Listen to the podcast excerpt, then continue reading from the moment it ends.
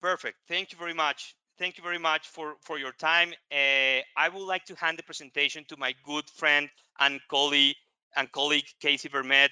Casey, the floor is yours. Perfect. Thank you so much, Danny. And uh, yeah, could not uh, could not reiterate all of the topics that we we discussed today. Um, and so, you know, understanding the the programs, the different subject matter between human factors and the measurement and tracking against those different policies, procedures, resources.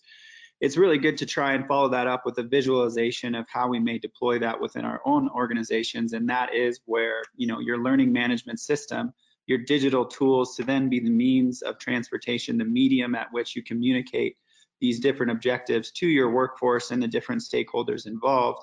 I wanted to take some time here and just visualize that and how that may come to life within your own organization. And with the understanding that using a tool like a learning management system, in this case, our internal learning management system that could be deployed within your own organization, and looking at a specific program called Protek and recognizing that health, safety, and well-being is a primary objective for most of our organizations right now. So over the course of the next 10 minutes, I want to show you a couple examples of how we can visualize and really bring to life those human factors, both the awareness, decision-making, interactions, and more importantly, the competencies that follow, and how we can use a learning management system to deploy those specific programs or to create a culture of learning and development as a whole. So where we're at right now is, is on an initial program login. This is going to be individual to your workforce. This can be down to a specific employee, a specific department, but ultimately, again, creating an environment that now gives you a tool to deploy and put into action those human factors and make sure that you have that awareness, that decision making, that interaction, and measuring the competency, making sure that your workforce has the right knowledge to make those decisions in this case specific to a health, safety, and well-being program called Protek. Within Protek, this is really bringing to life more of the human factors. So this is, uh, again, all delivered in a digital format. So you're one, engaging your workforce based on, you know, the tools they may already be using. So whether that's a mobile device, a tablet, a desktop, or a laptop, you're able to engage with those stakeholders where they're currently at so that there's no uh, opportunity for drop off on systems as you deploy certain programs. In this case, again, looking specifically at health, safety, and well-being. But bringing to life the specifics of those human factors. So talking initially to awareness, you know, really just bringing that knowledge into a centralized location, enabling those stakeholders, enabling your workforce to have the general baseline awareness of different programs. And again, in this case, we're focusing specifically on the health, safety, and well-being, but this could also be compliance. This could be a, you know, a certain standard operating procedure. This could be a general, you know, program that's specific to your organization. It can all be structured in a way similar to this health, safety, and well-being program that really is centralizing those human factors into one specific tool. So as we break down this program specifically, we start and kind of go through that journey on the awareness, moving into your decision making, your interactions, and then more importantly, the competencies that follow. So when we dive into this tool, what we're going to see is just a general coursework, a general level of education around COVID in this particular case. So bringing awareness to these different subject matters around face masks, like Danny had mentioned, empowering your stakeholders to be able to then interact appropriately when maybe having external users come in having that ability to speak up, and then having that competency to have the actual live examples and understanding that knowledge to communicate why these certain subject matters are important. so as we work through this coursework, it's going to bring a stakeholder through that journey and giving them the understanding on specific objectives as we move through different decision-making factors moving into personal hygiene, public health etiquette. So again, making sure that those team members, those stakeholders have the right criteria and understanding to make the correct decisions when they move into those interactions in the workforce. as we move through that, we're talking through a handful of different things, whether that's PPE, looking at different vehicles for transmission and public health screening. So again, empowering that user, empowering that audience to have the competencies to then go and interact appropriately with those human factors. Within the tool itself, this is going to be a great platform to, again, deliver any sort of materials that you may have around a specific subject matter, as well as measuring a certain level of comprehension assessment against that. So in this case, we would have a test at the end of this that would measure that comprehension. And then moving into where we talk through the measuring and tracking, the organization is going to have reporting around this specific coursework that will then empower that organization, empower those stakeholders to make sure that their policies and procedures, resources are all having a tracking and reporting component behind it.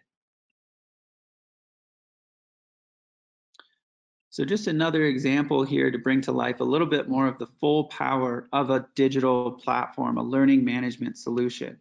And again, this is, it can be delivered in many formats, bringing in your organization's brand, your different logos, your different colorways, however you want this to come to life. But the bigger picture is that it's making it tangible to bring the human factors, the measuring and tracking into your organization and making sure that you're giving your team members, your stakeholders, the ability to constantly access those resources and be empowered to make the best decisions possible.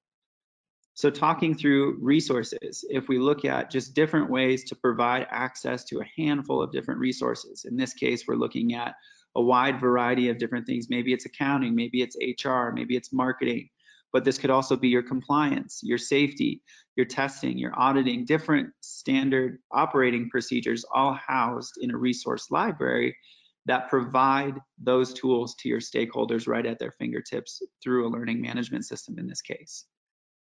Talking through policies and procedures. This is a great tool that can deliver those different core competencies, those compliance pieces.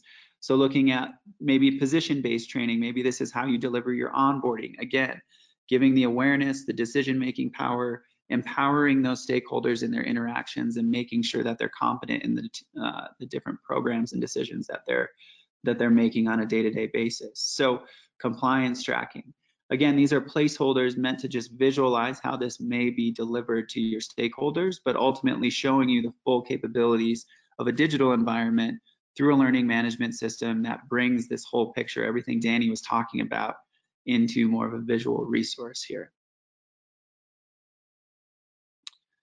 And then talking through some of the different reporting as well. So as an admin or as someone at the corporate level, making sure that you have your tracking you're always going to have the reporting and tracking of all of the different engagements, all of those different actions that your workforce, that your stakeholders are taking through the administrative side of the tool. In this case, this is uh, the LMS itself that is generating these reports on the user interactions within the tool. So in this case, we've got around 30 reports, whether that's module completions or course completions, different interactions with content, making sure that you have the reporting behind who is currently compliant to internal operations and maybe it's safety related, operationally related, a handful of different ways that this tool can be used.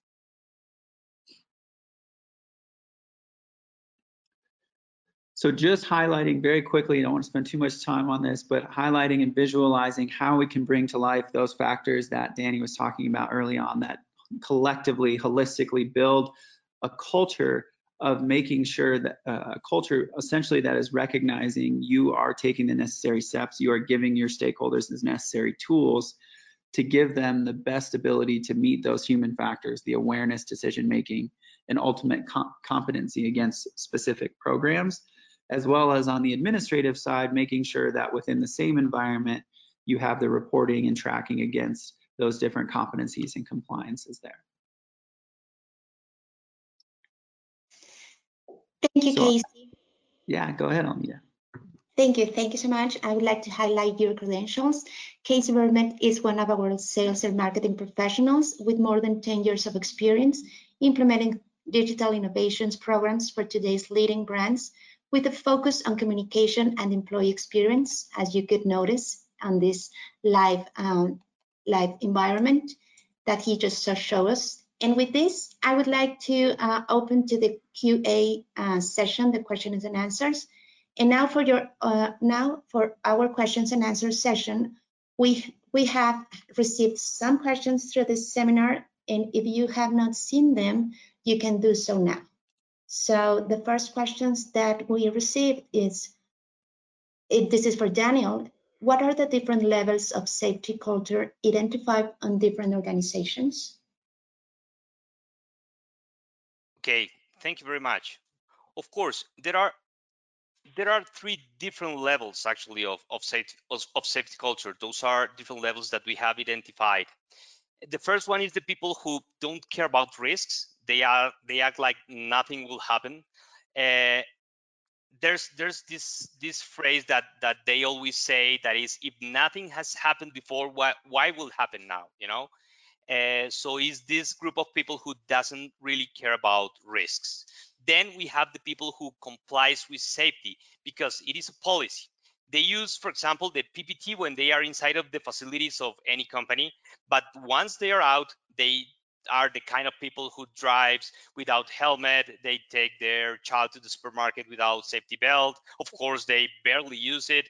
Uh, they comply with safety but they don't believe in safety and then we have the people who actually believes in safety as a personal belief.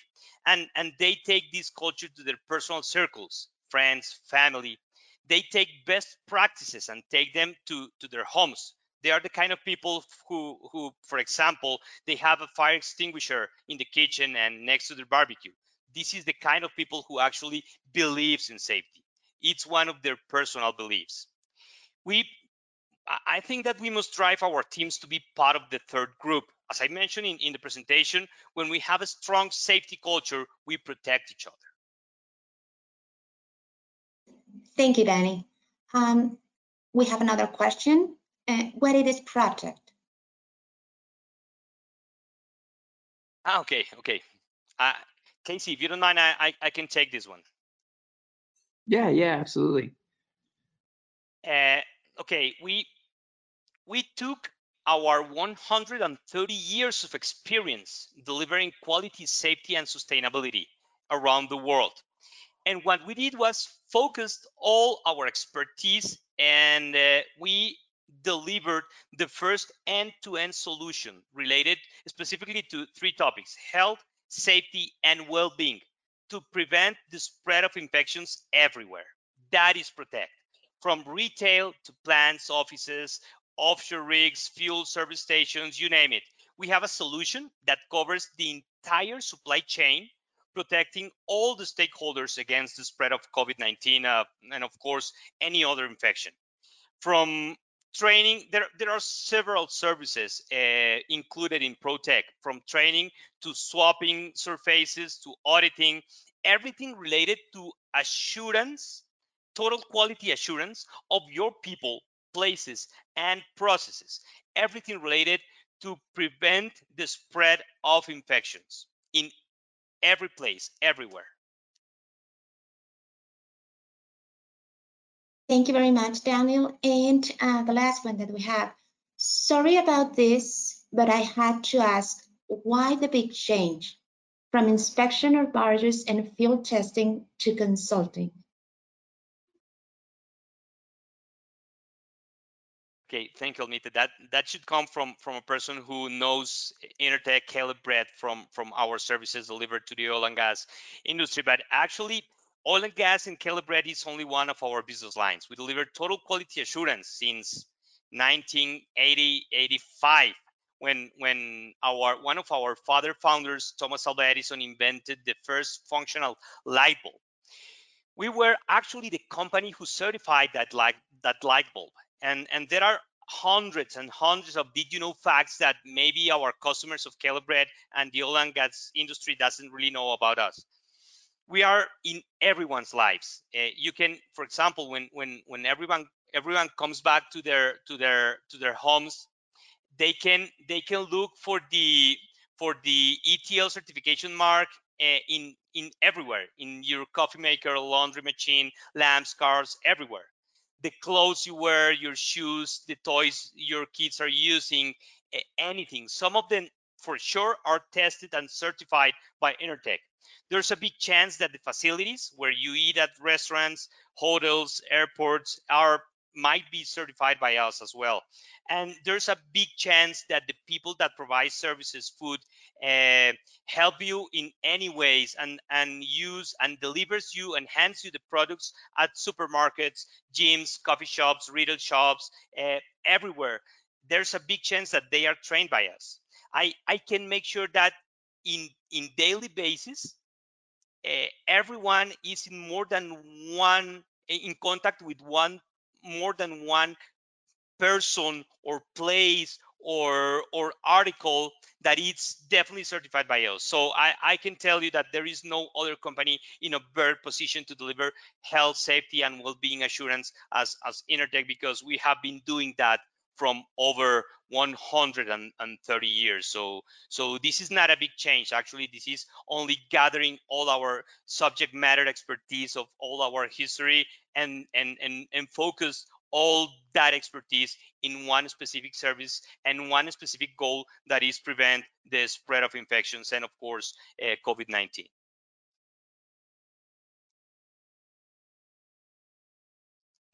Thank you, Daniel. Um, well, we don't receive any any other questions for now, and I'm sure that if at the end of the session, if you have any, as as you can see, we can receive it and we can respond it after the the webinar. So thank you so much for time for uh, joining us to the webinar, and well, have a have a, a very nice, a very good day.